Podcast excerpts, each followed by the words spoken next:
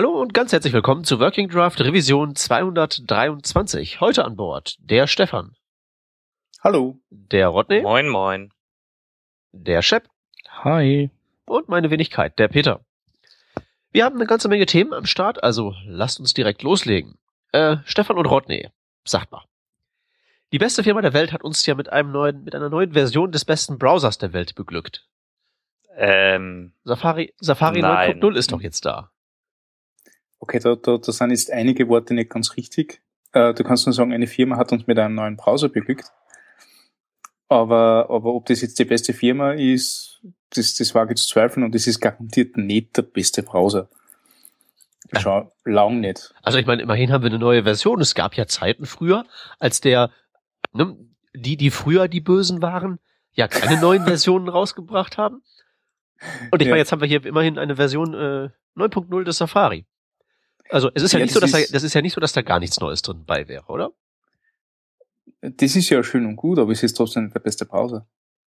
Ich, ich, ich wollte es ja nur ein bisschen zuspitzen, um Ich euch weiß, zu einem Kommentar zu. ich, ist schon okay, ist schon okay, dass du mal so richtig das, das Feuer mit offenen Kanonen eröffnest, nicht? Oder so ähnlich. Das offene Feuer mit vollen Kanonen. Ja, ich glaube, damit hätten wir jetzt auch, unsere auch unsere Weltkriegsreferenz für diese Revision hinter uns gebracht. wie das halt immer so ist. Ähm, ähm, ich würde mal sagen, wir gehen einfach mal so die ähm, Liste der ähm, neuen Features von oben nach unten durch. Da sind ein paar durchaus bemerkenswerte bei. Ähm, ich schätze mal, alles, was so zu ähm, ja irgendwie ähm, Safari Browser Extensions und so ähm, gehört, ist jetzt ja für den gemeinen Webentwickler eher wenig ähm, relevant, aber schon interessanter wäre jetzt, ähm, wären jetzt, denke ich mal, diese Force Touch Trackpad, Trackpad Mouse Events. Äh, für alle, die jetzt die letzten Jahre unterm Stein gelebt haben, was ist eigentlich Force Touch? Wieso, Ich wieso habe denn? keinen blassen Dunst. Ist es, wenn ich, wenn ich massiv mein Trackpad eindrückt, dass was durchbricht oder? Das, das auch. Nee, das ist hier, das sind die neuen Trackpads, die jetzt zusammen mit dem MacBook 12 Zoll rausgekommen sind. Ah, okay. Also mit den, Mhm. bei den anderen auch, aber die haben sich ja die quasi die Mechanik gespart und simulieren ja die Klick, also dieses quasi das mechanische Klicken und so nur noch, indem da von unten sozusagen ein Ding gegen vibriert. Mhm. Und ähm, aber damit, also das, ähm, also damit hast du eben aber auch ein paar mehr Möglichkeiten, weil du eben nicht nur dieses äh, An-Aus hast, also das quasi das Binäre, sondern du hast wahrscheinlich dann auch, tippe ich mal, so interpretiere ich diese Erweiterung, die es jetzt in Safari gibt, eben auch äh, kannst du die die Kraft, die da drauf gedrückt wird, auch ähm, messen. Mhm. Okay. Genau. Ja, das Bemerkenswerte, also was heißt das Bemerkenswerte? Das zu erwartende ist ja, dass wir das jetzt auch im Browser bekommen. Äh, ja, das sind halt eben im Prinzip so, was man halt erwarten würde.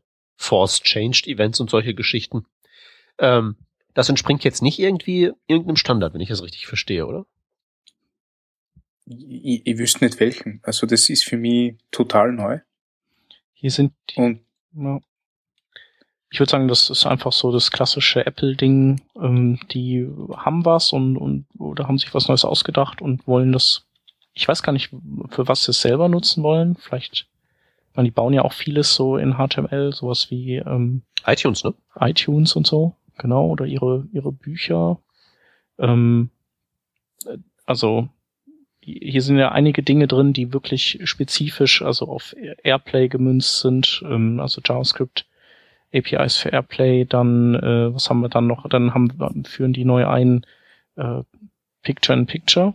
Ähm, also, dass man ähm, also so ähnlich wie den, wie, wie es halt den Fullscreen-Mode gibt, gibt es dann anscheinend jetzt einen Picture-in-Picture-Mode, wo du ähm, ein Video dann einfach oben in die Ecke vom Bildschirm verschieben kannst und dann bleibt es da eben immer on top, während ein User äh, mit anderen Apps rumhantiert. Ähm, aber ich meine, das war ja bei vielen Dingen so, ne? Das war bei Touch-Events so, das war bei 3D-Transforms so. Äh, ich würde sagen, da bleiben die sich treu. Ich, ich, Naja, aber ich würde mal schon sagen, dass da ein Unterschied besteht. Ne? Also sowas wie 3D-Transformation, da kann man sich ja, konnte man sich auch damals schon sicherlich Szenarien ausmalen, wo das auch jemand anders als Apple gebrauchen könnte. Airplay ist ja, wenn ich recht informiert bin, schon was Spezielles, oder? ich, ich finde es ja grundsätzlich okay, wenn du sagst, ein, ein Browser hat äh, Betriebssystemkomponenten und wird als solche ausgezeichnet. Was ich ein wenig, tragisch finde, ist erstens, dass das Ding nicht äh, mit Apple-Präfix läuft, sondern mit WebKit-Präfix. Das heißt, das Ganze kommt irgendwie in, in die WebKit-Basis äh, zurück und wird nachher irgendwie in andere Browser wieder, äh, wieder rauskommen, die das vielleicht dann nicht so unterstützen oder wo es halt Probleme gibt. Passiert das? Ähm, das ist zumindest mit den vorigen Sachen so passiert. Warum haben sie Touch-Events äh, so durchsetzen können? Weil WebKit-Basis hat das gehabt und deswegen ist das in jedem Android-Browser bin auf einmal. Okay, aber pass auf, im Android-Browser macht ja so Touch-Krempel auch Sinn. Sowas wie AirPlay würde ich ja als Android-Entwickler eher nicht da reinnehmen und wenn ich jetzt WebKit richtig verstanden habe, ist das ja so eine Art Baukasten, wo man sagen kann, das nehme ich, das nehme ich, das nehme ich, das nehme ich nicht. Okay. Ja, aber da frage ich mich, wie, wie brav sind äh, Browserentwickler die WebKit als Basis haben, damit solche Sachen wirklich noch einfach rausnehmen oder nehmen die einfach das Gesamtpaket und stülpen mir UI drüber. Ne? Ist halt ein bisschen spekulativ jetzt. Ja. Weiß man halt nicht. Ähm, Aber ich meine, der, der, der Unterschied, ich würde halt hier schon einen Unterschied festmachen wollen, weil wie gesagt, 3D-Transformation, General Purpose, Airplay. Mhm. Das stimmt, aber äh, also wie gesagt, ich, ich habe kein Problem damit. Also es gibt ja nicht nur diesen WebKit-Präfix, sondern es gibt auch einen Apple-Präfix. Und der ist wirklich dazu da, dass die Sachen mit, äh, mit dem Betriebssystem direkt verbunden sind. Und das finde ich auch okay. Also das rennt halt dann wirklich nur auf den Apple-Geräten. Und da soll es laufen. Das kann ja durchaus eine Erweiterung sein, die wirklich nur für das System äh, nötig ist. WebKit klingt für mich wieder nach irgendwas, was wieder zurückfinden soll in, in andere Plattformen. Naja, ich was mein, mich eh Bitte? Also, denn sonst hast, sonst hast du halt am Ende, wenn du das nicht machst, wenn du halt, also ich meine, gibt es Zeug, das dieses Apple-Präfix benutzt? Äh, ja, ich kann, ich weiß halt nur nicht auswendig. Hm. Weil das Problem, also ich stelle stell mir so, also, wenn ich jetzt so Entwickler wäre, der jetzt so eine App wie iTunes baut und da halt eben diesen ganzen Webkrempel benutzt, stelle ich mir das schon sehr unangenehm vor, wenn ich überlegen muss, okay, heißt es jetzt WebKit oder Apple oder sonst irgendwas als Präfix? Allein schon mhm. die Tatsache Präfix oder nicht ist ja schon mühsam genug. Das stimmt, ja. Ähm, was ich mir eher frage bei dieser ganzen Force-Maus-Sache, äh, äh, und da könnt ihr mir sicher helfen, ähm, hätte man das mit, mit Pointer-Events umsetzen können? Ich, gute Frage. Ich würde jetzt einfach mal, hm, doch hätte man wahrscheinlich. Ich denke schon, dass, äh, da geht's ja auch darum, dass du, dass du eben auch so einen so einen Stift benutzt. Mhm. Und die sind und da ja müsste dann auch quasi die, äh, die Druckstärke mitprotokolliert werden. Weil ich glaube, das wird ja dort mitprotokolliert, so wie ich das richtig gesehen habe. Ja, würde ich jetzt einfach mal so aus dem Bauch aus sagen, aber ohne dass das irgendwie fundiert wäre. Aber ähm, ja, stimmt schon, wäre natürlich, äh, also oder die Grundaussage, die ist ja richtig, dass man vielleicht sich da hätte in diesen Standard involvieren können und sich dann und sein Ding da eben in diesem Standard mit unter Dach und Fach bringen hm. können dauert zu lange wahrscheinlich. Das dauert Apple einfach zu lange. Die wollen ja. jetzt ihre Dinge rausbringen und dann soll das ja auch direkt alles überall ganz toll nutzbar sein. Ja, aber ich glaube halt, die haben auch gar keinen, also aktuell, das Apple von heute hat auch, glaube ich, nicht so recht direkt ähm, so die äh, Infrastruktur oder sag mal die allgemeine Einstellung, um sich da mit irgendwelchen Standardsleuten auszutauschen. Ähm, da gibt's ja jetzt auch neu dieses äh, Link-Rel-Icon mit dem Mask-Attribut. Mhm. Äh, wo es darum geht, ähm, ja, was war das eigentlich nochmal? Das hat jetzt was zu tun mit, äh, mit SVG als äh, Pfaffe-Icon, richtig? Ja, warum das, äh, ich, ja, also was das, also es hat, ich habe, nee, ich habe keine Ahnung. Also SVG ist das was Neues, genau. Ähm, anscheinend kannst du es auch noch maskieren, also so wie du das eben mit mit den CSS-Masken auch machen kannst. Ich ähm, muss mit warum du das nicht mit PNG kannst, ich weiß es nicht. Rodney hat was Wichtiges rausgefunden. Genau, ich muss mich noch mal ganz kurz äh, einklinken, währenddem ihr schon weitergemacht habt mit den Favicons, bin ich mal kurz in der Pointer Event Spec nachgucken gegangen. Es gibt tatsächlich auf den auf dem äh, Pointer Event Interface das äh, Property Pressure. Das heißt, diese drucksensitive Geschichte, die Apple da jetzt gerade mit einem ganz lustigen äh, Eventnamen Gedöns eingeführt hat, wäre in den Pointer-Events tatsächlich schon behandelt gewesen. Hm, dann ist das eine Sauerei. Aber, aber Ja. statt diese Unified Pointer Events äh, nutzen zu können, kriegen wir jetzt von Apple WebKit Mouse Force will begin Event.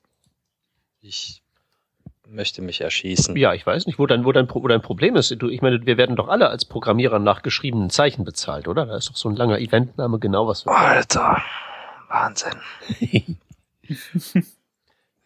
Ja, es ist halt ein bisschen, bisschen seltsam, aber auch die Sache, wo wir gerade waren bei den, bei den SVG-Masken, ähm, da ist es halt einfach so, dass diese ähm, Syntax, die sie sich halt ausgesucht haben, ähm, wenn die verwendet wird, ähm, eben den aktuellen Firefox Nightly kaputt schießt, beziehungsweise was anderes macht.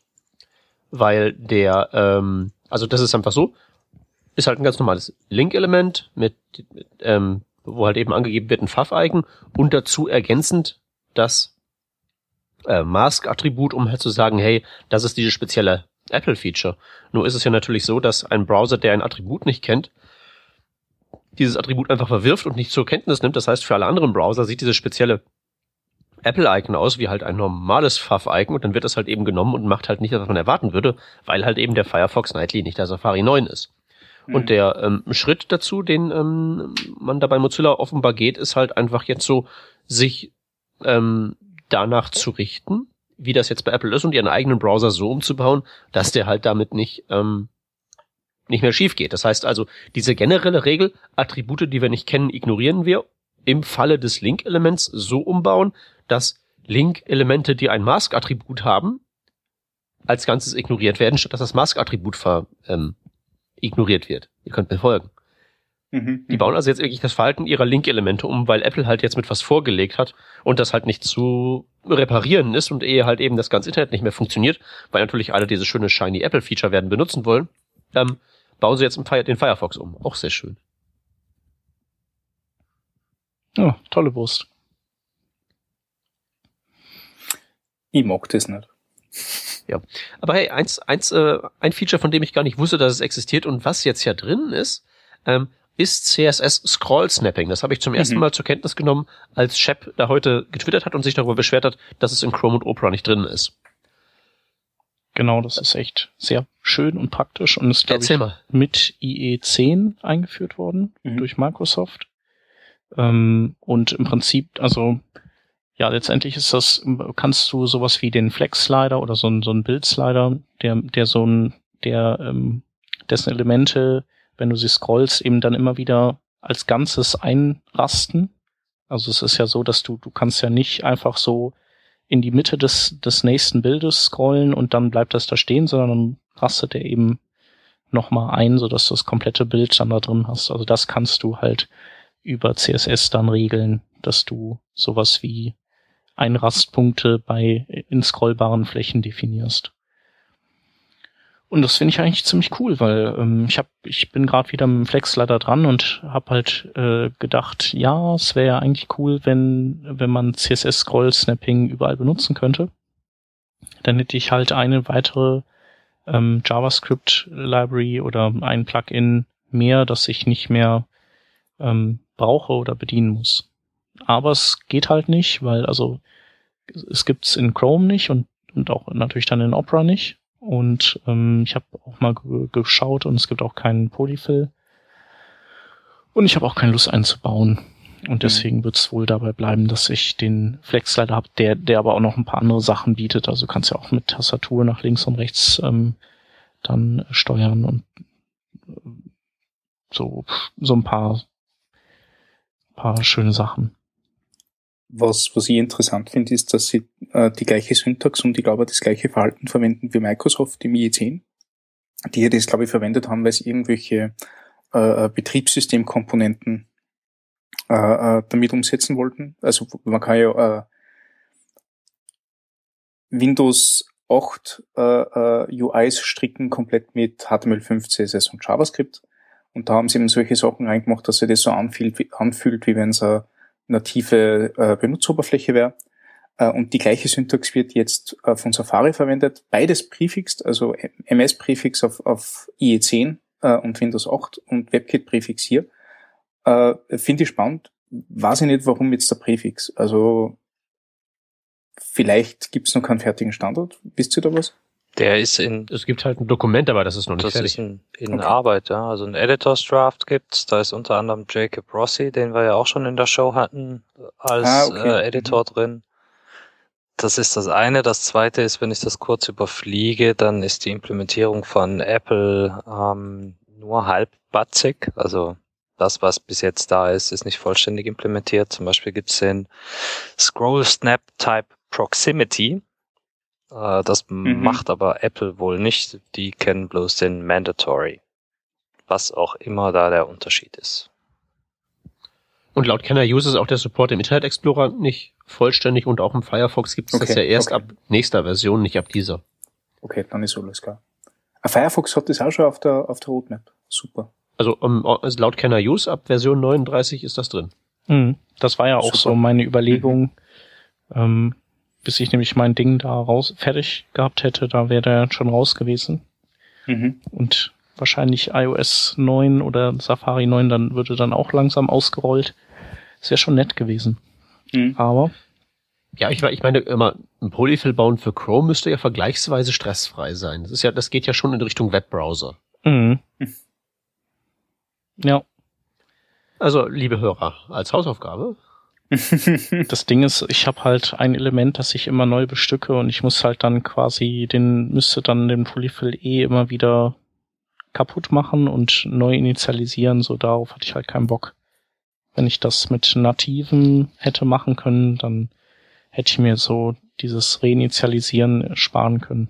Das ist so ein bisschen, bisschen anstrengend. Das wäre ja, ist ja beim Flex leider so, ist aber genauso bei be- beliebigen, bei irgendeinem Polyfill. Das würde da auch, glaube ich, nicht viel anders laufen. Aber trotzdem darf es so durchaus einen Polyfill geben. Ich finde es gut. ähm, was meinst du, darf es Backdrop-Filter geben? Äh, das finde ich eigentlich eine coole Sache. Also beim, um den mal kurz zu erklären, es- die CSS-Filter, die gibt's ja schon was länger, die sind ja auch cool. Ähm, aber häufig kommt man an den Punkt, wo man sagt, hm, gibt, kann ich nicht auch äh, im Hintergrund was Klares haben und dann eine Fläche drüber legen und die ist dann zum Beispiel so wie so ein Milchglas. Und genau das geht eben nicht. Also man könnte das eben nur realisieren, indem man da das gleiche Bild reinlegt an die gleiche Position und dann den Filter darauf anwendet, aber so, dass, dass es das nimmt, was dahinter ist und das dann einfach milchig macht, zum, also mit dem Blur-Filter, das geht halt nicht. Und ähm, diese, diese Lücke, die, die wird jetzt eben mit dem Backdrop-Filter geschlossen. Also im Prinzip alles gleich wie bei Filter, nur dass sich das, äh, dass es eben sich auswirkt auf das, was man hindurchsehen kann. Hinter einem Objekt. Und das, was im Objekt drin ist, das wird dann eben auch nicht wie beim eigentlichen CSS-Filter weich gezeichnet. Also wenn Schrift oder sonst was da drin ist, dann ist die lesbar, sondern und es ist nur, es bezieht sich nur auf das, was man dahinter sehen müsste. Aber ich sag mal, so speziell diese Demo, die sie jetzt dann in ihrer Dokumentation zeigen, ähm, diese Figure 2, Mhm. das wäre doch relativ stressfrei hinzubekommen ohne. Also hast halt ein Hintergrundbild, hast dann da vorne, da hast du da drin deinen Container, den du halt eben dann irgendwie auf, auf magische Art und Weise vertikal zentriert hast.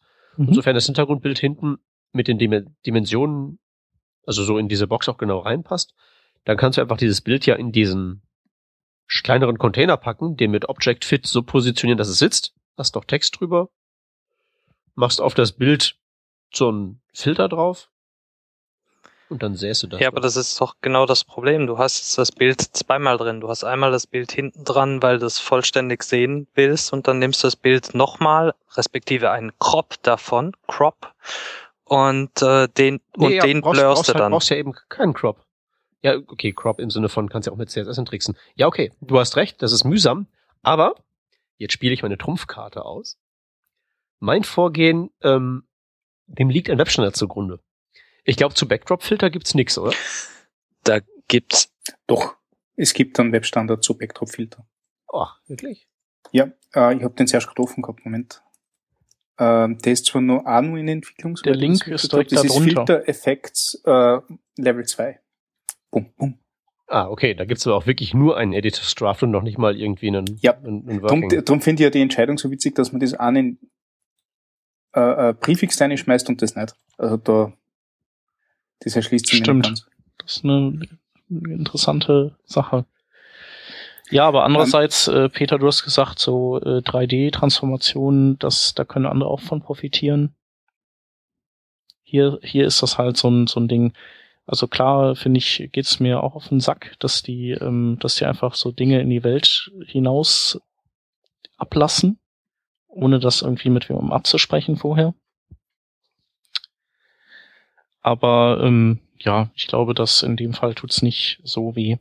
Und was du da beschrieben hattest, das war halt, es ist halt dann nicht so trivial, gerade wenn du so Hintergrundbilder hast, die sich bewegen oder ähm, also wenn die dann vielleicht auch durchscrollen oder mit deinem Bildausschnitt, den du da hattest, wenn du den blurst, dann ist der eben an der Kante auch geblurrt. Dann ist der nicht, hat er keine scharfe Kante mehr. Das heißt also, der Blur erstreckt sich eben auch nicht bis zu den Rändern deines Elements, sondern das fängt halt dann so weich an und das ist halt dann alles gar nicht so einfach. Ist das so, wenn du das mit Object Fit machst, dass das dann einfach so zwar ein normales Bildelement ist, aber halt eben Mhm. Ich auf denke schon. Hm, das müssten wir dann mal ausprobieren. Aber hey, okay. Ich, ich wollte noch gerade sagen, es geht anscheinend, ähm, also man, man könnte das ganze äh, Blurring zum Beispiel, also ich sehe das jetzt gerade bei uns im, im Produkt, dass das die UI-Engineers bei uns irgendwie geschafft haben und ich glaube, die haben einfach ein, ein Diff drüber gelegt, das einen normalen Filter mit Blur hat und äh, also und sich quasi drüber legt, das wird den gleichen Effekt verursachen. Mhm. Ähm, wie genau die wie, das wie, aber wie wie der? Chef schon sagt, mit diesem Filter hast du halt so bei so Sachen wie wenn es sich bewegt und so tendenziell ein bisschen. Ja, aber das kannst du ja Karten. machen, indem du sagst, du hast ein Element, du hast da, äh, ähm, da drinnen irgendein anderes, das du quasi auf genau die Größe von dem Element aufspannst und du arbeitest mit Z-Indexen. Also irgendwie geht schon. Es Ja, du kannst nicht ein ganz so geblurrtes Element drüberlegen und der Hintergrund ist dann auch geblurrt. Das geht nicht. Dann, es wird nur das Element selber geblurrt. Den Hintergrund, alles was dahinter an Elementen liegt. Dann ist das eine, eine gute optische Täuschung, wie das da ausschaut. Ich Weil das glaub schaut nämlich auch. genauso aus, wie wenn die, das, der Hintergrund geblurrt wäre. nee, Okay. Mhm. Nein, ich bin bei euch. Also man kann sich annähern, aber es ist wahrscheinlich anders. Das funktioniert vor allem nur gut bei, bei Bildern, ne? Sowas wie wir hier haben, diese, ich sage jetzt mal Hero Image, äh, ähnliche Geschichte dazu. Äh, ich hatte kürzlich die Anforderung, dass ich diesen Blur-Effekt als Backdrop benutze. Also wenn ein Dialog aufgeht, dass die dahinterliegende Applikation so leicht geblurrt ist. Nicht einfach nur diesen ähm, schwarzen Opacity-Filter, den man so normalerweise drüber legt, Layer, wie auch Mhm. immer, Backdrop, sondern eben diesen, diesen Filtereffekt. Ähm, was ich, das habe ich schon direkt am Anfang äh, gemacht damit. Ähm, ist, ist schwierig und geht auch mega auf die Performance. also mit, mit dem Ding kann ich mir jetzt vorstellen, das einfach für die iOS-Welt drauf zu werfen und der Rest der Welt kriegt halt normal Mhm. den grauen Backdrop, transluzenten, Mhm. was auch immer Kram. Also das ist wie bei uns im Produkt und das funktioniert einfach nicht so sauber. Also es schaut ähnlich aus, also es schaut annäherungsweise ähnlich aus, aber man merkt, dass das geschummelt ist. Nicht schön. Genau. Ja, aber hey, immerhin, das ist jetzt ja schön und sogar ohne Vendor-Prefix. Genau. Ohne Vendor Ich- Prefix ist auch ein gutes Stichwort. Ich wollte gerade nur sagen, also wahrscheinlich, möglicherweise machen die das halt hier ohne Vendor-Prefix, weil die halt eben hier tatsächlich ja den Erstschlag sozusagen fahren. Und es gibt noch keine Browser, die das sonst implementieren, oder? Ich, ich habe es nicht einmal auf keiner Use gefunden, muss ich ganz ehrlich sagen. Weil ich meine, das ist ja sonst, sonst ist es ja sozusagen, wenn, wenn ich jetzt mal meinen, meinen, meinen verschwörungstheoretischen Hut aufsetze, Mhm.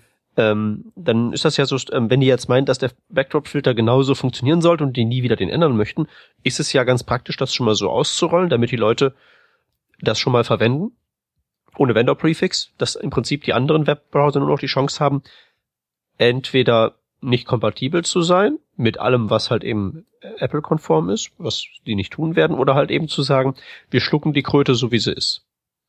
Machen das halt eben genauso. Wenn die halt einen Vendor-Prefix einbauen würden, würde man das ja als Beta markieren, dann könnte halt eben ein tatsächlich konkurrierender, eine konkurrierende Mods Backdrop Filter und WebKit Backdrop-Filter in Chrome-Variante entstehen, so halt nicht mehr. Also Mhm. einfach schon mal Fakten schaffen. So, das war aber nur meine Verschwörungstheorie, das hat nichts mit der Wahrheit zu tun. Ähm, zu, zur Verschwörungstheorie schreibt auch Apple mit an dem Standard. Also Schreiben Sie mit oder schreiben Sie ihn? sie schreiben mit, also ist ein, ein ein Standard vom, äh, vom Typen von Adobe und ein von Apple. Mhm. Dirk Schulze oder was? Nee. Na, ich, hab, Doch. ich muss wieder nachschauen. Scheiße, jetzt habe ich den Ja, Dienst ja. gemacht. Ja, der ist dabei. Dirk Schulze und Dean Jackson. Dean Jackson von Mhm. Apple. Okay. Ja, das sind zwei gute. Ähm, ja, was ich halt komisch finde, also ich glaube, ich, ich kann wahrscheinlich, dass, dass es keinen Präfix hat, liegt wahrscheinlich daran, dass im Prinzip ja exakt das ist, was es schon alles gibt. Nur eben, dass der Anwendungsbereich, also das, dass es eben nicht aufs Element angewendet wird, sondern nur einzeln allein auf seinen Hintergrund, so wie es ja auch diese Background Composition Sachen äh, gibt schon mittlerweile. Ähm, ich denke, da muss nicht mehr so viel geklärt werden. Nichtsdestotrotz ist halt komisch, dass die normalen Filter dann, äh, dass die ein äh, immer noch einen Prefix dann haben, auch in Safari 9, aber dann der Backdrop-Filter nicht. Also dann könnte man bei beiden ja den, den Prefix rausnehmen. Also ich meine, zum, zumindest sollte man sich vielleicht ja die, ich habe jetzt keine Ahnung, ich habe jetzt keinen besseren Vorschlag, aber vielleicht will man den Eigenschaftsnamen auch nochmal ändern. Den Eigenschaftsnamen? Backdrop oder was? Ich habe keine Ahnung. Ich meine ja nur. Bei Flexbox haben sie das Ding auch dreimal durchjongliert. Das Konzept stand relativ schnell fest, aber irgendwie haben sich die Namen ständig geändert. Wer weiß. Wie Ich gesagt, glaub, das naja, war ja bei bei, Flexbox. bei Flexbox wollten die das ja quasi über mehrere Specs die gleiche, das gleiche, die gleichen Begrifflichkeiten, ähm, glaube ich, synchronisieren auch. Motivation ist mir völlig egal. Sache ist halt eben nur, sowas kann passieren, beziehungsweise Mhm. jetzt halt nicht mehr. Ja, also, also man muss aber auch dazu sagen, Flexbox hat ein bisschen, ähm, ist ein bisschen umfangreicher und hat mehrere Properties, äh, die Werte annehmen können, wohingegen Backdrop-Filter quasi das Filterattribut ist, nur halt auf einen anderen Kontext bezogen. Ja, macht ja Also- nichts. Man kann, da kann man ja immer noch eine Eigenschaft ändern. Bei Flexbox Nein. haben sie halt bei allen, bei allen alles geändert. Hier halt nicht so viel. Hey, wie gesagt, ist ja halt re- rein theoretisch Mhm. und das wird sich halt nicht mehr ändern. Das ist jetzt ist halt gegessen. Ja, also was man sich vorstellen kann, ist, dass vielleicht statt Backdrop-Filter das Ganze als zusätzliches Attribut beim Filter-Property festgehalten wird, nicht? Das kann ich mir durchaus vorstellen. Und dann hast du das geschert beieinander, wie man bei uns sagt, nicht? Also dann, also geht jetzt niemand, nicht? Ja, genau, das ist ja die Hauptsache. Wenigstens kann man sich darauf verlassen. Aber gerade habt ihr noch zwei Stichworte genannt. Es gibt recht viele ähm, CSS-Properties, die jetzt nicht mehr geprefixed sind. Unter Mhm. anderem eben auch Flexbox, äh, Multicolumn, wobei ich das komisch finde, weil ich kann mir nicht vorstellen, obwohl, ja, es kann, darf ja durchaus buggy sein, aber eben äh, es wird sich an der Spec nichts mehr ändern, so deswegen. Ähm, weil Und- es ist ja noch buggy und Animationen und Transitions. Und Keyframes. Ich glaube, das äh, ähm, Chrome braucht immer nur für Animations und Keyframes ein Prä äh, Präfix, wenn ich mich nicht täusche, oder? Ich glaube auch, ja. Ja, total cool. Ich, ich ab, ich mein, ich weiß es schon gar nicht mehr genau. Ich abstrahiere Mhm. das ja mal weg und dann ist gut. Ja. Also Autopräfixe sei Dank, ich mache mir echt keine Sorgen mehr um das Ding. Ja, ja. Und da, da geht's euch gut, weil ihr halt eben so richtige Projekte habt mit richtigen Workflows. Ich schreibe das, ich schreib das Zeug ja pur und ich wundere mich jedes Mal wieder, wenn ich halt feststelle, hä, wieso geht denn das nicht? Und ich grab dann halt erst in meiner Syntax rum, ob ich da was vergessen habe, weil bei diesem Animation mit seinen 27 Properties kann man ja auch mal was durcheinander bringen. Mhm. Aber es ist am Ende immer das Vendor-Prefix. Ah, herrlich. Freust du dich denn über die ECMAScript 6 Sachen, die, die der unterstützt? Oder ist das Hm, lass mal kurz gucken. Also, äh, ja, so richtig fetzen tut es nicht, ne? es ist halt nicht so der, der, der Oberhammer. Ich meine, generell ist ja ECMAScript 6 nicht so der Oberhammer. Dieses ganze Hyperventilieren kann ich halt nicht nachvollziehen. Das ist halt eben so, hier was verbessern, da was nachrüsten und so, aber es ist ja nicht irgendwie so, dass jetzt ist alles anders TM. Das passiert halt nicht. Also, Klassen, ja, wunderbar, bin ich stark für. Computed Properties, äh, braucht man halt, wenn man Symbols haben möchte. Insofern gehören die beiden eigentlich zusammen. Template Literals, ich weiß gar nicht, ob irgendein anderer Browser das schon kann. Äh, ja, braucht ihr oft Binärliterale, keine Ahnung, ist jedenfalls da. Die neuen Properties of Number, dass man also sagen, sagen kann, so, Number, ist das ein Safe Integer, ist das äh, minimaler Wert, maximaler Wert, den ich so abbilden kann mit dem Zahlenstandard und ein Weak Set gibt's jetzt. Naja. Also, ist halt eben so inkrementelles Nachrüsten und spielt sowieso keine Rolle, weil wenn man heutzutage dieses Zeug benutzen möchte, gibt's halt den Krempel, den man transpilieren kann. Und so Sachen wie Weakset kann man halt eben nicht transpilieren. Die gehen halt nicht, solange es nicht alle Browser können. Insofern, äh, ja. Also ich meine, ist gut, dass sie was nachrüsten. Ne?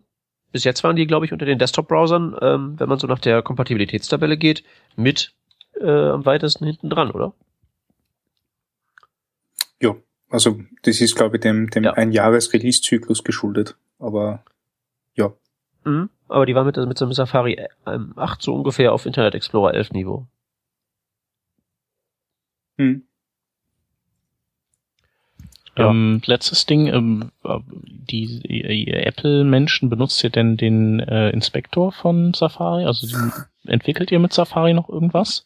Weil da Man gibt's ja kann jetzt auch noch- nicht benutzen. Es geht. Der ist Also-. Der Safari 8 ist zum Kotzen. Es gibt Leute, äh, auch in meinem Bekanntenkreis, die finden den super, weil der so ähnlich ist wie Xcode oder so ähnlich. Ich habe keine Ahnung, ich kann das Ding nicht benutzen. WebKit Nightly ist aber, also lieferte das schon, was äh, Safari 9 jetzt bringt. Und damit ist Debugging wahnsinnig viel angenehmer geworden. Ich muss aber dazu sagen, ich nutze es tatsächlich nur für iOS-Debugging.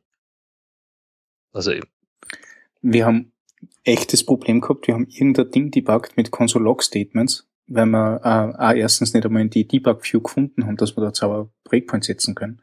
Auf jeden Fall haben wir dort mit, mit Console-Log äh, gedebuggt und sind draufgekommen, dass der auch den Console-Log-Output ändert, wenn er denkt, es ist gut, dass man ein bisschen was abkürzt, weil es sonst zu viel Output wäre für die Konsole. Äh, und da haben wir noch gedacht, das kann es aber echt nicht sein. Nicht? Ist gerade bei unserem Praktikanten passiert, der ständig Safari verwendet und den haben wir ganz schnell auf, auf einen anderen Browser mit anderen DevTools gelockt und der ist uns jeden Tag dankbar. Also ich finde das, also alles, was in eine, in, eine, in eine andere Richtung geht, ist gut für, äh, für die Inspektor-Geschichten. Was haben die jetzt eigentlich gemacht? Haben die wirklich was jetzt ähm, neu dazu? Oder ist es im Prinzip bloß ein Update auf den WebKit-Standard, der halt eben so in Nightly und so drin ist? wenn ich das richtig verstanden habe, einfach der das Update auf den WebKit Nightly. Und mit schon mit einem schicken Skin drüber. Nee, das sieht ja sogar gleich Ja. aus, oder? Ich kenne WebKit Nightly ehrlich Nee, das sieht tupfen gleich aus. Also das ist der Inspector, den du aus WebKit Nightly aktuell kennst. Was sie jetzt halt gemacht du haben, ist so ein ähm, wie nennt sich das? Das läuft jetzt hier nicht mal. Aha, okay. Irgendwie so ein, so ein, ich möchte gern IDE ähnliches Text-Input Helferlein sein für die, für den Konsolenprompt. Super nervig. Was poppt dir da alles? Poppt dir da alles hoch, wenn du Window. Irgendwas eintippst und dann hast du da alles drin? Äh, ja gut, dann macht er halt äh, Object Introspection, so wie die Chrome das auch schon ewig drei Tage macht. Aber wenn du jetzt eine öffnende runde Klammer schreibst, dann wird das farblich hervorgehoben und äh, was, wo hat mich denn? Jetzt beutelt's mich nicht mehr. Letzte Woche hat's mich mit dem Syntaxzeugs da total gebeutelt. Ich weiß aber nicht mehr was genau. Ich weiß nur Hm. noch, dass ich ganz frustriert war. Hm. Ja gut, My Nightly halt. Aber gut, das ist der Safari 9, damit werden wir durchgescrollt. Äh, Sache kann man, glaube ich, auslassen und das ist, sind diese ähm, Filter. Die Mhm. Filter-Extensions, wo man JSON-File angeben kann mit Sachen, die man blockieren will. Das heißt, Safari hat quasi einen eigenen äh, Adblocker integriert. Genau, also der Content Blocker, der lässt wohl alles Mögliche filtern. Primär ist es aber halt ein Ad Blocker oder als Ad Blocking ähm, Tool gedacht. Und äh, das dürfte Google, wenn man hier diesen Artikeln von Macworld und Co. Glauben schenken mag, gar nicht gefallen. Das glaube ich. Das ist jetzt also wieder so dann die verschwörungstheoretische Richtung. Auch ein Erstschlag in deren Richtung. Ja, vor allem Googles Fahrwasser ein bisschen wegnehmen. Ne?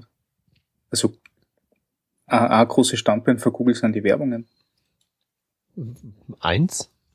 Ja. Glaube ich das, ne? Ja. Ja gut, aber andererseits würde ich sagen, hey, Werbeblocker, willkommen in der Zivilisation. Ja, definitiv. Also ich, ich bin, bin da, ich bin da ja relativ gnadenlos. Ich blockiere ja alles und jeden in Grund und Boden, um das Internet irgendwie benutzbar zu halten. Ich fände es vor allem interessant äh, auf dem Mobilgerät. Weil da, weiß nicht, gibt, da gibt's ja gibt's äh, für Chrome, äh, wahrscheinlich gibt's da einen Adblocker, ne? Aber so, Also nee, nicht so richtig. Es gibt halt so Adblock-Zeugs, dass du so quasi auf Systemebene einziehst, was sozusagen Ach so, die Dinger. und dir da alles rausfiltert. ich glaube, die hat ja äh, Google auch schon alle verboten, Ja. weil die ja dann auch das Geschäftsmodell von den Gratis-App-Entwicklern kaputt machen. Ähm, nee, aber so manchmal wäre das schon nett, also auf dem Mobilgerät, wenn man nicht diese riesen Ja. Overlays dann bekommen würde. Gerade, gerade. Ich meine, wo kannst du dir das nicht leisten, dieses Geflacker? Da, wo dir, das wo kannst du dir nirgends ist. leisten. Auf dem Desktop ha- haben wir es halt nur lange nicht mehr gesehen. So. Ja, aber ich meine, auf dem Desktop geht, geht dir halt hinterher nicht, das nicht, nicht irgendein Datenvolumen flöten, Mhm. Wenn du halt so einen so so so einen Schrott nachlädst. Also ja, blocken, finde ich gut. Recht damit. So, ähm, Aber jetzt und jetzt so, ja, und jetzt so mal euer, euer Urteil. Ich meine, hey, neue Browser-Version. Ein bisschen, bisschen wenig. Also für einen Einjahres-Release-Zyklus. Ähm, ich ich finde, äh, Safari hat gener generell äh, ein hartes Los, äh, eben durch diesen Einjahres-Release-Zyklus, weil entweder du kriegst Sachen, wo du denkst, naja, wird ja auch endlich Zeit, äh, oder Zeug, wo du denkst, ja, das können sie nicht machen, weil das ist ja irgendwas und, und noch gar nirgends gelandet und nicht einmal eine Spezifikation gibt's nicht, so wie dieses äh, Force-Touch-Ding. Und das ist auch das große Problem, was ich mit dem Browser habe. Nicht? Also Änderungen kommen entweder extrem, eh, extrem zäh und langsam oder rattern total vorbei an allem anderen, was gerade so ein passiert. Aber das ist der Tunnelblick und mein, Ja, ich, also ich finde es halt auch ziemlich dünn und vor allen Dingen muss man das halt eben auch mal strategisch sehen. Das ist jetzt halt eben ein dünnes Release. Und ähm, wenn das jetzt sozusagen nach einem Jahr so das, das sein soll, was halt eben da geliefert wird, und man da halt eben mal so ähm, gucken muss, was der Rest so treibt. Ich meine, Microsoft hat ja auch einen, so, einen, einen Jahreszyklus. Nur ich denke mal, kann man die da ruhig mal zum Maßstab nehmen, wenn die halt eben dieses System mit dem Einjahres-Release-Verfahren, was man halt eben alles so in ein Jahr reinpacken kann. Und da ist man ja schon Besseres gewöhnt. Vielleicht ist es aber auch so dieses, äh, also letztens war ich auch irgendwo und die, äh, die Programmierabteilung, die kriegt von, von den Oberen sozusagen nie die äh, Zeit eingeräumt, auch äh, Refactoring zu machen. Vielleicht, vielleicht macht Safari oder haben die Apple-Leute ja auch ganz viel sozusagen äh, Stabilisierung und Bugfixing und Performance und so gemacht. Die und Theo deswegen, Theorie müsste man ja theoretisch an dem, an dem Bugtracker ähm, nachvollziehen können, Mhm. der da über WebKit drüber steht. Ja, also ich meine, äh, iOS 9 ist ja auch viel in die Richtung Zeugs gewesen, oder? Wenn ich mich nicht irre. Also eben nicht so viel neue Features und ähm, ja, mir alles mal so ein bisschen nochmal festzurren und verfeinern, was halt da ist. Und vielleicht, also ich, das äh, sage ich jetzt einfach mal, weil äh, die sind ja nicht doof, die Apple-Leute und man kann natürlich, oder wir hacken ja auch gerne auf dem Safari rum, auch vielleicht sind sie ja nicht doof, vielleicht sind sie ja evil. Resident Evil, ja. Ja, möglich.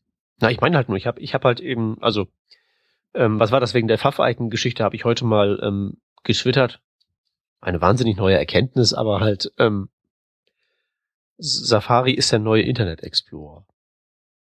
wie oft habe ich das jetzt schon gehört und Äh, gesagt? ey, da- das, das ist tatsächlich auch das, was ich mir gedacht habe. Aber dann hat das doch offenbar erstaunlich viel Echo gefunden.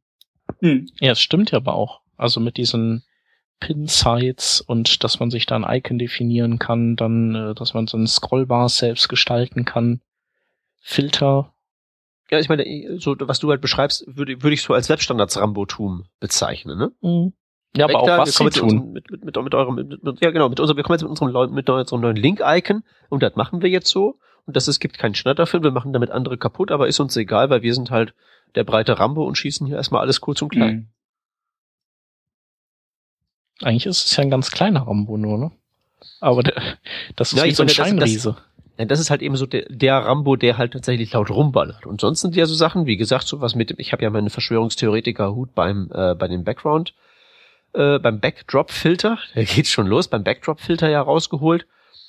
Das ist ja auch nicht gerade so äh, die feine englische Art, einfach mal jetzt so ungewender-prefixten Bestandscode hinzuschreiben, bevor die Spezifikation überhaupt es zu einem Public Working Draft gebracht hat. Mhm.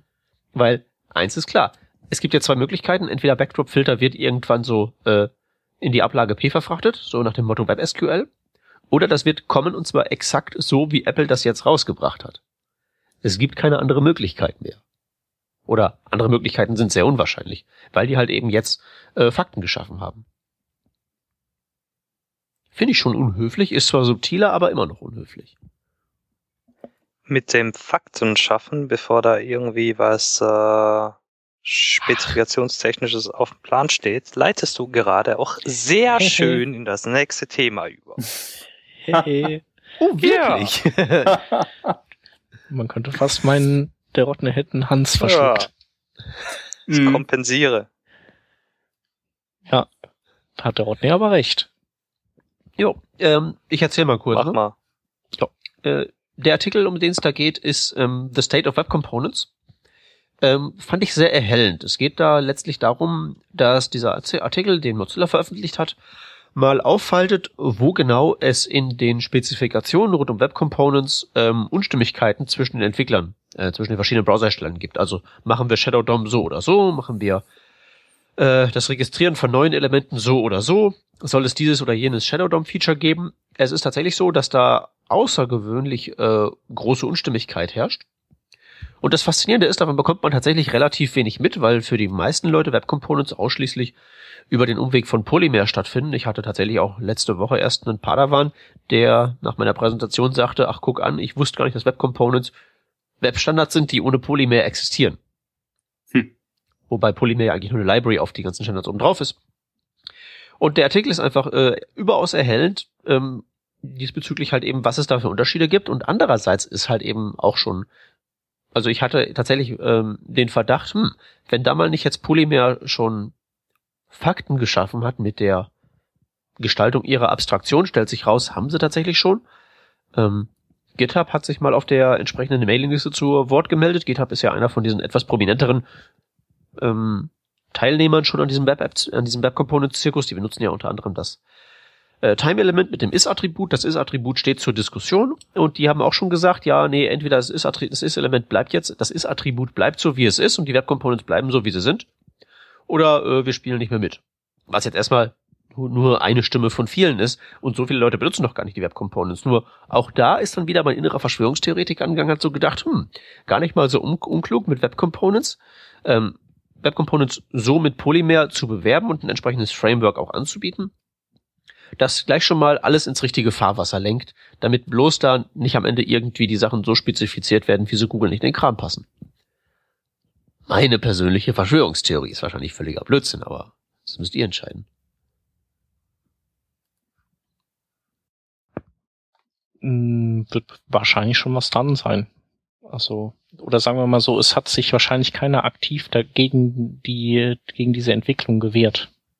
Ja, ja. Also, ich meine also das so mit der Verschwörungstheorie jetzt auch nicht, das ist ja wie bei vielen Verschwörungstheorien, da emergiert halt ein Pattern aus den Umständen und es erscheint dann von außen, als wäre das alles geplant gewesen aber ist es halt wahrscheinlich nicht ganz so. No. So, ich interpretiere euer Schweigen als Web Components, mir doch egal. Äh, Web Components finde ich äh, weiterhin super gut.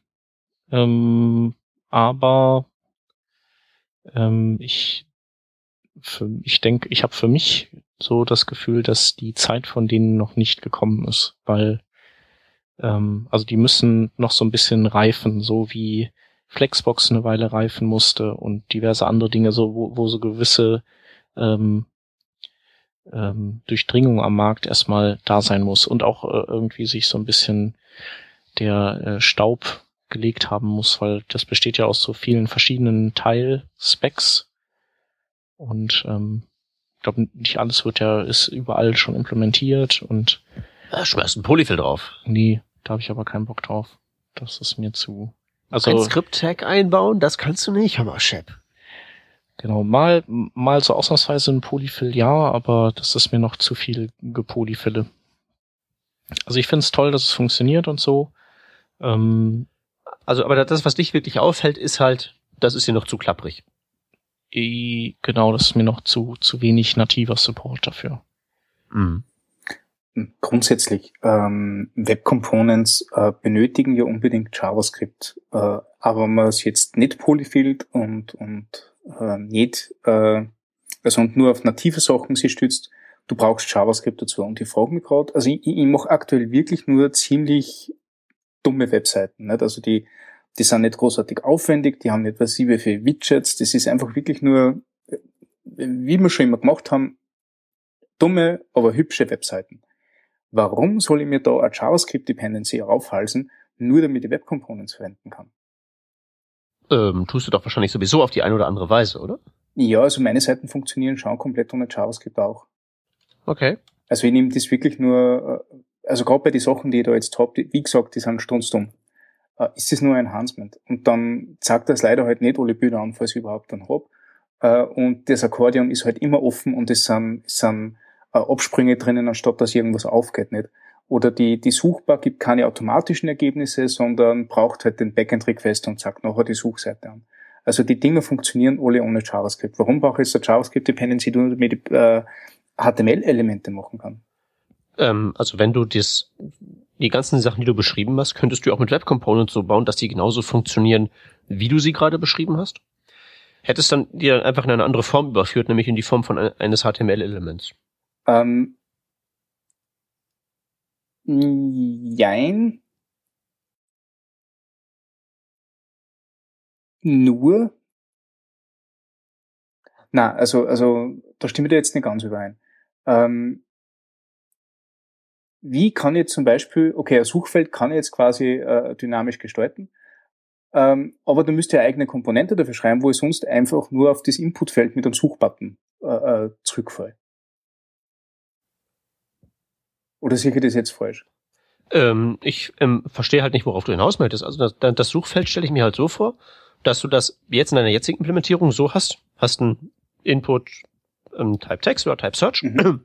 und hast einen Button daneben und was du halt eben jetzt hast, ist diese Live-Suche. Wenn ich also in das Inputfeld was eingebe, genau. dann ähm, zeigt er mir halt eben auf die eine oder andere Weise so ein Diff an. Das ist mit so Vorschlägen ausgefüllt, was halt eben da schon da Zum ist. Beispiel.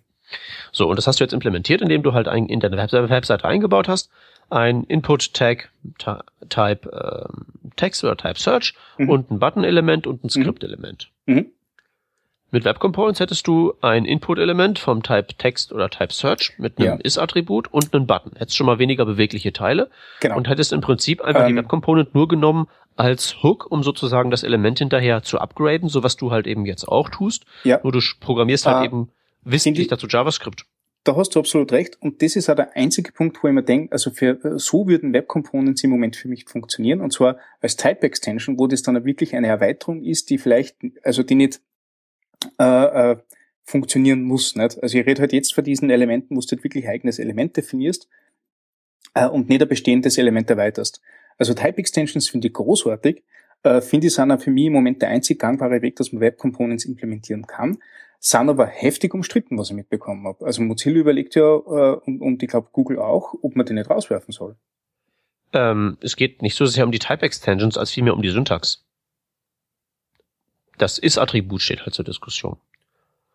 Ne? Dass du halt eben, also dass du der aktuelle Syntax ist halt eben, dein, dein Suchfeld wäre halt eben ein Input Type Search, da gibt es noch ein Ist-Attribut mhm. und da kommt halt eben dann der Hook rein, mit dem du sagst, ich upgrade das halt eben auf diese oder jene Weise. Was möchtest du äh, machen? Ähm, ich äh, versuche gerade in dem Artikel nochmal zu finden, wo das denn war. Äh, scroll, scroll, scroll, scroll, scroll. Der Artikel ist relativ lang. Äh, Mhm. genau, also erstmal so, ähm, man ist sich generell einig, dass man das halt so äh, machen möchte. Die Frage ist halt eben, ich habe jetzt ja auch noch nicht so wirklich die.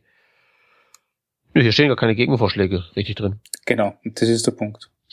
Ja, ich, wie gesagt, ich, ich, habe da halt auch nicht so mein großes Problem drin. Ist halt irgendwie ähm, hässlich und man muss halt eben wissen, was ist eigentlich bedeutet.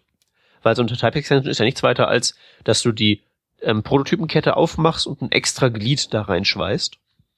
Und dieses extra Glied ist halt eben das, was du in das Is-Attribut reinschreibst. Das ist Mhm. ja sozusagen der Prototyp, den du dazwischen klemmst.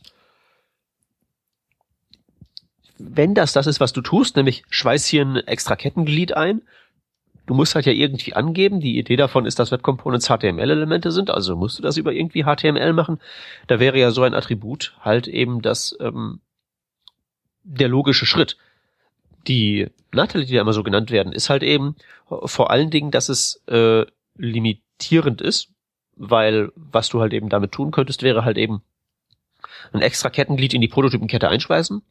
Aber du könntest zum Beispiel nicht ähm, Zugriff bekommen auf so Funktionen von so einem äh, Input-Element, die halt so diese De Implementierungsdetails angehen, also Fokussierungslogik und so. Du kannst halt eben das Element erweitern, indem du noch mehr Sachen dran baust oder neue Methoden baust, die alte überstimmen.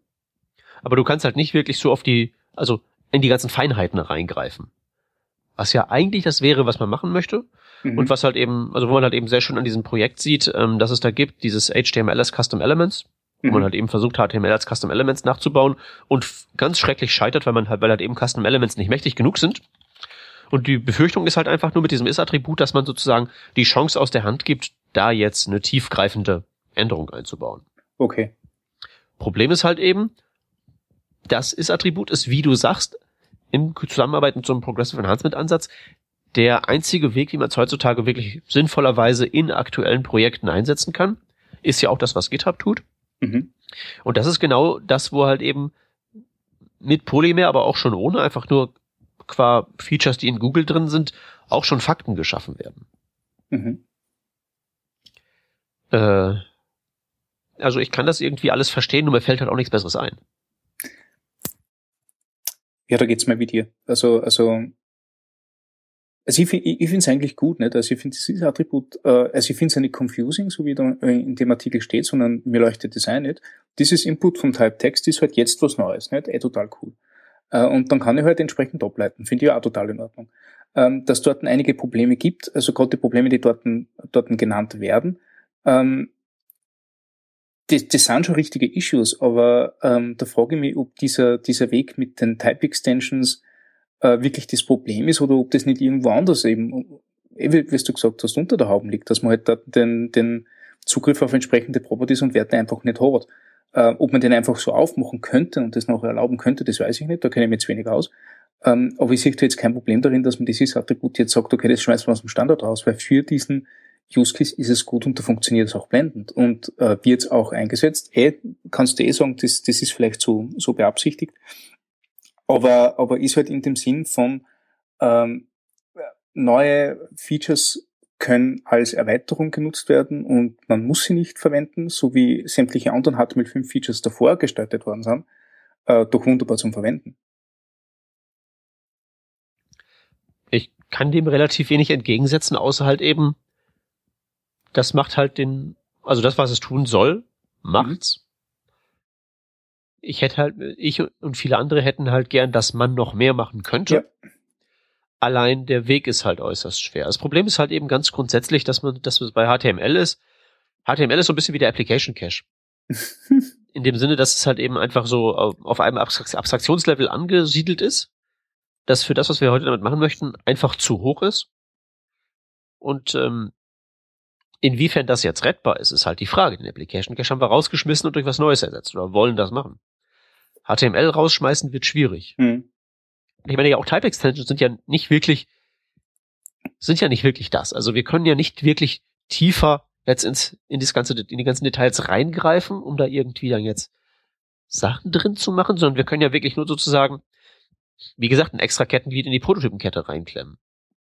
Das hättest du auch vorher schon mit Unterstrich, Unterstrich, Proto, Unter, Unterstrich hingekriegt. Mhm. Also, ob das funktioniert hätte, weiß ich nicht, aber im Prinzip halt. Äh, also ich, ich, das Problem ist, ist einfach hier ein ganz grundsätzliches und wie wir da jetzt irgendwie das gelöst bekommen, das weiß ich halt auch nicht. Aber da ist noch so viel anderes, wo die sie nicht grün sind. Äh, das ist alles halt noch nicht fertig. Nur die Frage ist halt eben, wenn die halt eben sich jetzt für das eine oder andere entscheiden, inwiefern man gegen die gegen die ganzen Fakten, die schon geschaffen sind, ankommen wird. Ich bin da wirklich ausgesprochen ähm, gespannt. Ja.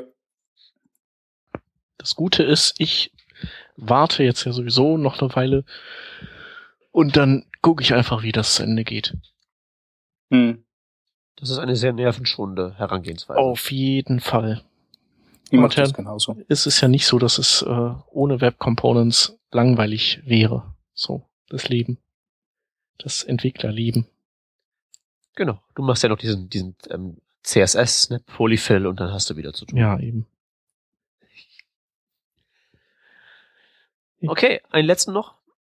Äh, sollen wir noch einen oder? Sollen geht ja schnell, oder? ja, dann. Ja, versuchen wir es mal. Äh, totally. Äh, ein Accessibility Visualization Toolkit. Das ist quasi wie so ein Bookmarklet, ne? Genau. Also ich baue mir was ein und dann kriege ich so ein kleines Icon, da klicke ich drauf und dann sagt mir die Seite, hier äh, auf deiner Webseite hast du in Sachen Accessibility den und den Bock geschossen. Reparier das mal. Also, als ich das gesehen habe, dachte ich mir, ja super, das ist jetzt das Ganze in schön und fancy mit runden Ecken und bunten Buttons, aber das gab's ja früher schon so, hey, wir checken deine Seite gegen Web ähm, Accessibility ähm, Standard so und so und dann am Ende kommt eine Liste raus und ähm, äh, damals war das so, dass die ganzen Accessibility-Gurus mir gesagt haben, ja, nee, das ist eigentlich doof, weil ähm, das Tool kann nicht da exakt diese ganze Wahrheit abbilden und äh, kann man im Prinzip in der Pfeife rauchen. Was ist denn daran jetzt anders? Außer halt eben, dass es schön bunt und runde Ecken und Buttons hat, anders als die Accessibility-Tools von damals. Ja, erstmal nichts. Ist nach wie vor ein also- also- unvollständiges Tool. Also ist doof. Ja, der, die Frage ist, wie gehst du an dieses Tool heran? Was erwartest du von diesem Tool? Wenn du ein Tool erwartest, das dir, wenn es sagt, keine Fehler, damit bestätigt, dass deine Applikation 100% accessible ist, in jeder Situation für jeden Menschen mit jedem äh, AT-Hilfsmittel, das es gibt, dann, naja, ich weiß nicht, dann ist vielleicht deine Herangehensweise schon mal falsch. Wem hilft dieses Tool? Leuten, die ab und zu mal äh, drauf gucken und vor allem Anfängern. Ja, das ist eins der wenigen Tools, die tatsächlich so aufgebaut sind, dass erklären, was gerade Sache ist. Nicht einfach nur sagen, äh, hier kaputt. Das heißt, äh, das ist ein Hilfsmittel, um mal eben da irgendwie reinzurutschen und die gröbsten der Schnitzer wegzubekommen. Wenn, wenn du dich mit den Ex Die gröbsten die Schnitzer? gröbsten Schnitzer, ja. Äh, Okay. Oder Ähm, die würde, würde, das was, er- würde das was erkennen, wenn ich meine Index.html einfach nur ein Image mache, das ich aus meinem Photoshop raus exportiert habe? Ja, Du trollst mich, ne? Ja, ein Bisschen. Ja, Nenn's nicht, nenn's nicht gröbste Schnitzer, nenn's messbare Schnitzer. Das ist ja das eigentlich, äh, das ist das Einzige, was man mit einem Tool machen kann. Du kannst messen, ob irgendwas gegen irgendeine, äh, äh, irgendeiner Spezifikation entspricht und wenn du neben der Messung liegst oder, oder die Messung neben, neben irgendwelchen Standards liegst, kriegst du halt einen Error nicht. Aber das äh, hat halt keinen Realitätsbezug. Und ja, messbare Schnitzer kann man, kann man noch ausbessern, aber es gibt halt noch einiges mehr nicht. richtig. Also die Zielgruppe ist jetzt, sagst du, wirklich Anfänger. Und sonst gibt's, da fällt mir da nämlich Was, nicht was viel heißt, was heißt denn Anfänger? Ne? Ähm. Weiß ich nicht, du, Ja. hast damit angefangen. ich meine damit jetzt aber nicht blutige Anfänger, die zum ersten Mal einen Computer in der Hand haben. Ich meine damit durchaus auch Nein, Leute natürlich wie nicht. mich. Ich bin in der Beziehung Accessibility auch Anfänger. Insofern, als dass ich kein Experte bin. Ne, Ich mache das nicht im Schlaf. Mhm. Ich habe von einigen der Dingen einfach keine Ahnung. Ich weiß nicht, warum ich da jetzt auf eine ähm, Also ich weiß das zwischenzeitlich schon, aber wa warum sollte ich jetzt auf die äh, eine saubere Überschriftenhierarchie achten oder irgendwie was in der Richtung? Ist mir doch Pumpe, wenn wenn mir kein Tool sagt, hey, hier Problem, dann komme ich nicht mehr auf die Idee, das zu prüfen.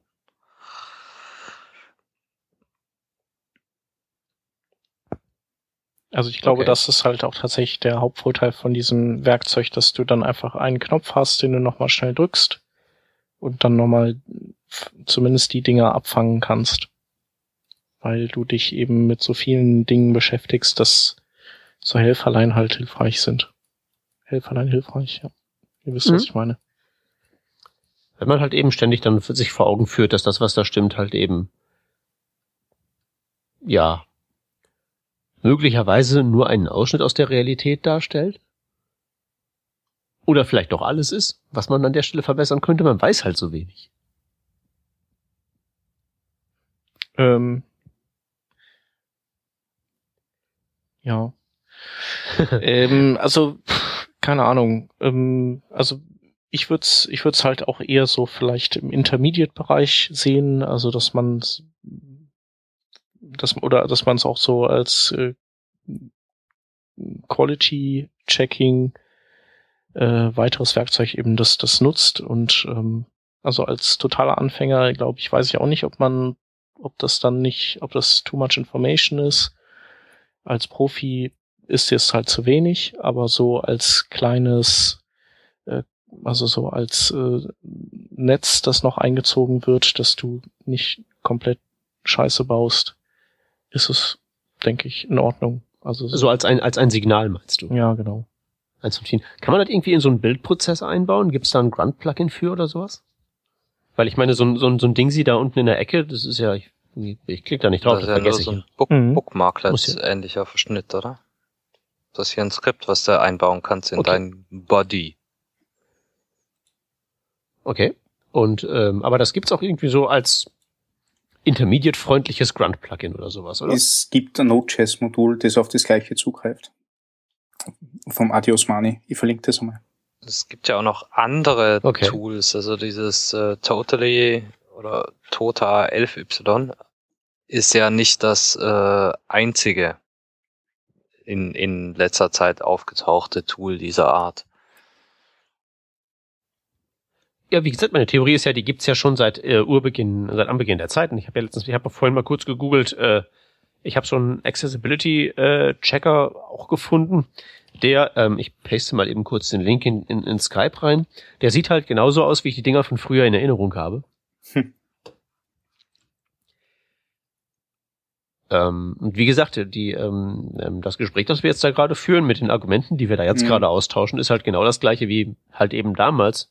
Unterschied ist halt jetzt, jetzt haben wir halt eben runde Buttons und sowas alles. Und es ist halt irgendwie fancy. Und halt Bookmarklet und nicht mehr so eine, so eine Seite, die aussieht wie 1998. Drum, drum ist ja dieses, dieses Tool, äh, ich, ich finde aus mehreren Gründen eigentlich total bescheuert. Nicht? Erstens greift es einmal auf ein, auf ein anderes Tool unter der Haube zu, das, äh, ähm, von denen es die Metriken kriegt. Das heißt, jedes Mal, wenn ähm, dieses Tool darunter aktualisiert wird, äh, muss das Tool darüber auch aktualisiert werden. Äh, das ist schon mal quasi nicht, nicht gangbar für mich. Da muss ich mir einfach zu, muss ich zu viel überlegen. Äh, beziehungsweise muss ich ständig, ständig schauen, ob das eine Tool nur aktuell ist oder ob sie mittlerweile irgendwas geändert hat. Äh, und zum Zweiten her, eh, wie du gesagt hast, solche Sachen gibt schon ewig und wenn alle nur die halbe Wahrheit, nichtsdestotrotz, äh, ist schon mal gut, wenn man zumindest diese halbe Wahrheit gecheckt hat. Nicht? Man soll sich jetzt nicht dann unbedingt an, an Accessibility Badge umhängen und sagen, hey, wir sind total accessibility äh, äh, und so weiter. Aber es ist nicht schlecht, wenn man da ein bisschen was zur Kontrolle hat von den Dingen, die sich eben automatisieren lassen. Das muss ja nicht alles sein. Also an einem, an einem finalen Test, äh, keine Ahnung, ob, ob mit echten Usern oder, oder mit, mit Fingerspitzengefühl, wenn man es ausprobiert, man kann ja selber äh, Screenreader installieren und mal drüber gehen, äh, geht wahrscheinlich nicht so rüber. Also es ist eher eine Mindset-Frage äh, und, äh, und äh, eine Bildungsfrage vielleicht als wie eine Toolfrage. Ich würde sogar die komplett kontroverse These aufstellen, dass das noch nicht mal eine Bildungsfrage ist oder es an Tools mangelt, sondern dass das einfach äh, nicht gemacht wird und vernachlässigt wird, die ähm, Zugänglichkeit weil das halt eben keiner bezahlt. Bingo, absolut. Ganz einfach und Nein. ähm, ist naja, das das so? ist garantiert ein, Ähm. ein, ein Teilaspekt, weil Accessibility momentan äh, so schwierig und zeitaufwendig erscheint, was nicht zuletzt damit zu tun hat, dass wir einfach kaum gute Tools haben. Gib dir, geben dir deine DevTools im, im Chrome, Firefox oder sonst irgendwie Zugriff auf die, auf den Accessibility Tree? Außer über zusätzliche Plugins, äh, wo du dich auf den Kopf stellen willst, äh, meine, meine DevTools im Firefox. kriegst du da nix? Aber, Rodney, DevTools im Firefox. Wann hast du eigentlich mal zuletzt dein, äh, dein, dein, dein Nest von Elite-Hackern, in dem du da arbeitest, eigentlich verlassen? Die meisten, also nicht die meisten da draußen, aber ich würde mal sagen, locker ein Drittel benutzt noch Firebug, weil die gar nicht wissen, dass die Developer-Tools existieren, weil sie keine Zeit haben, sich damit zu beschäftigen. Frag meine diversen Ja, ja, Padawane, die ich so vor mir sitzen habe. Machen meine Da du immer- Bulgaren also- auch. Also als, als Schlüsselqualifikation auf den Bewerbungen unserer äh, Nearshoring-Leute steht auch immer ganz brav Firebug drauf. Das ist so deren Quality Assurance Tool Nummer eins. Spielt da jetzt aber keine Rolle, ob das Firebug ist oder die. Ich, ich hätte auch gesagt, das ist, glaube ich, eine andere Diskussion. Nee, ich habe das nur, ich habe das, ich habe das nur so als ähm, als, als, als Symptom raus, rausholen wollen ähm, für halt ähm, also These Nummer eins wird nicht gemacht, weil es so schwierig ist, versus These Nummer zwei, es besteht überhaupt gar nicht die äh, Zeit und es wird gar nicht zugelassen, dass man sich überhaupt Gedanken darüber machen kann, dass sowas existiert. Ähm, ich kann aus meiner Agenturzeit sagen, wenn das nicht explizit vom Kunden gefordert wurde, wurde es nicht gemacht. Wenn es explizit vom Kunden gefordert wurde, hat es ein Budget dafür gegeben. Das war meistens irgendeine fiktive Summe, die halt draufgeschlagen ist, weil sich auch keiner ausgekannt hat, warum das jetzt wichtig ist oder was da jetzt wichtig ist, sondern wir haben auch irgendein Tool, meistens ein bezahltes, weil dem vertraut man mehr, äh, als wir irgendeinem freien verwendet, äh, um gegen ein paar Sachen zu checken und entweder du hast dort ein, grüne, ein grünes Häkchen gekriegt oder ein rotes X und wenn du das grüne Häkchen gekriegt hast, dann hat der Kunde die Summe bezahlt. Aber das war halt die traurige Accessibility-Wahrheit. Nichts anderes. Der Kunde hat es machen müssen, weil er vielleicht im äh, öffentlicher Dienst ist, nicht wie eine Bank oder sonst irgendwas. Äh, und deswegen war das für ihn wichtig, aber in Wirklichkeit kein Mensch hat's checkt, wie das Ganze jetzt wirklich funktioniert. Äh, solange das Tool gesagt hat, das ist grün, hast das Geld gekriegt und ansonsten, ja, hinter uns die Sinnflut. Leider Gottes. Sind, sind die Tools doch zu was gut? Ja, also auch wenn es wirklich nur darum geht, dass du, dass du beim Kunden Argumentationsfreiheit hast, aber, aber das ist traurig, nicht? Also in Wirklichkeit, ähm, in, in einer perfekten Welt äh, gibt's zumindest in jeder Agentur einen Typen, der sich damit auskennt und da wirklich äh, äh, fachlich qualifizierte äh, Antworten liefern kann, über welche Sach über, über Sachen, die jetzt sinnvoll sind und die nicht sinnvoll sind. Wie zum Und Beispiel diese diese, Perso- da möchte, da möchte Und diese Person darf auch ihrer Arbeit nachgehen, ne? Bitte?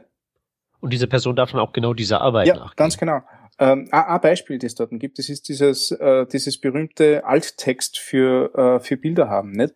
Wo teilweise das zum Beispiel total bescheuert ist, dass man im Alttext genau das gleiche reinschreibt, wie davor in der Überschrift steht und nur mehr dann als Bildunterschrift auch im Text steht, weil der Screenreader nachher, wenn das gleiche im Alttext drinnen steht, äh, sämtliche Sachen dreimal vorlässt, nicht?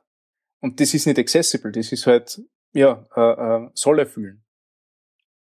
Und ja, und vor allen Dingen, und vor allen Dingen, das ist ja, das wäre leicht zu verhindern, indem man halt einfach sozusagen die ähm, sich ähm, ins Gedächtnis ruft, wofür das eigentlich ist und wie sich das auswirkt. ganz genau. Und das ist ja, glaube ich, also selbst wenn wir jetzt davon ausgehen, dass das hat, dass man halt eben das Zeitbudget bekommt, da sich grundsätzlich darüber Gedanken zu machen, äh, ist es halt immer noch so, dass man dann halt immer noch das, das mentale Budget haben muss, also sprich sich den Luxus erlauben darf, sich selbst darauf einzugrooven, hey, ich muss jetzt einfach diesen weiteren Faktor noch im Kopf haben. So Mhm. ähnlich wie halt eben, wenn man HTML schreibt und eine Seite aufbaut, man ja auch, das ist ja kein Problem, ständig Google im Hinterkopf hat, ne? Das muss ja alles gut indizierbar sein und alles. Mhm, mhm, mhm. Aber da muss man halt eben einfach noch so, so, so einen weiteren Layer sozusagen gedanklich dabei haben. Nur das kostet halt alles, wenn es auch nicht Geld ist, halt eben dann die Zeit, sich darauf Ja. einzustellen. Also, wie gesagt, diese Tools gibt's halt schon ewig und ich weiß nicht, ob die jetzt irgendwie Auswirkungen auf irgendwas gehabt haben damals und ob sie jetzt welche haben, wo sie jetzt schön aussehen. Mhm. Ich bin da nicht militant gegen. Ich denke halt nur, ja, ich habe sowas von der Sorte schon mal gesehen und es ging am Ende dann auf die Müllhalde der Geschichte. Ja. Nein, also das Problem liegt eindeutig woanders. Und das ist, ja, eh, eh wie wir gesagt haben. Die Schlipse sind schuld. Die wer? Die Schlier, die sowieso immer die Schlips, äh, Schlipse schuld. Siehst du? So. Da weiß man doch, wo die Bösen sitzen. Meistens Im ein Stück über Safari-Team, im Safari-Team und in der, in der Etage über uns. Ja. Ist doch gut. Oh, ja. Machen wir zu. Machen wir zu. Soll das Volk entscheiden, wie es das findet. Machen wir. Hatten wir noch ein paar schlipsige Links oder hatten wir jetzt keine mehr? Doch, zwei haben wir noch. Ja. Äh, ja. Wer will? Eigentlich müsste Stefan die beiden Ja, es sind beide von mir, aber ich habe jetzt eh so viel gequasselt. Ah, das kannst doch. Ah, okay. Ähm, erster Link, Purified CSS. Stellt euch vor, äh, Clean CSS, das Tool kennt man, das bereinigt quasi euer CSS von Sachen, die ihr nicht braucht, in dem Code, den ihr aktuell äh, verwendet. Äh, Purified CSS macht quasi das Gleiche, nur hat äh, eine Erweiterung, die euer JavaScript analysiert und checkt, ob die irgendwelche Klassenänderungen in diesem JavaScript äh, äh, durchführt. Äh, wenn das so ist, wird es beim äh, CSS-Bereinigen berücksichtigt. Das heißt, eine Erweiterung von dem bekannten Clean CSS-Plugin ähm, kann halt ein wenig mehr und funktioniert auch tadellos gut. Ich habe es bei einigen Sachen äh, Vanilla, JavaScript, äh, jQuery und Ember bereits ausprobiert äh, und bin sehr zufrieden damit. Link Nummer zwei, äh, When Responsive Images Get Ugly. Das ist ein Blogbeitrag auf CodePen, lasst sich das mal auf der Zunge zergehen, ähm, der von etlichen Edge Cases schreibt, die, auf die er gestoßen ist, wie er mit dem Source Set Attribut und dem Picture Element geschrieben hat. Die Dinge müssen euch nicht passieren, aber es ist vielleicht nicht schlecht, wenn man zumindest einmal sowas gesehen hat, wenn euch so etwas passiert. Also da geht es vor allem auch auf so Sachen wie, keine Ahnung, Kontraständerungen, für das gibt's ja auch Media Queries, ähm, wie sie die auf die Bilder auswirken und so weiter. Äh, sehr umfangreich, vielleicht sogar etwas zu umfangreich, ich habe es nicht zur Gänze gelesen, aber die paar Beispiele, die ich gesehen habe, haben wir gedacht, ja, schön, dass ich das einmal gesehen habe, vielleicht kann ich das irgendwann wieder mal brauchen. Von dem her verlinken wir das auch. Damit bin ich's. Ja, wunderbar. Dann machen wir doch mal einen Deckel drauf, oder? Machen wir. Alles Gut. Wir danken fürs Zuhören. Tschüss, bis zum nächsten Mal. Ciao, Tschüss. ciao.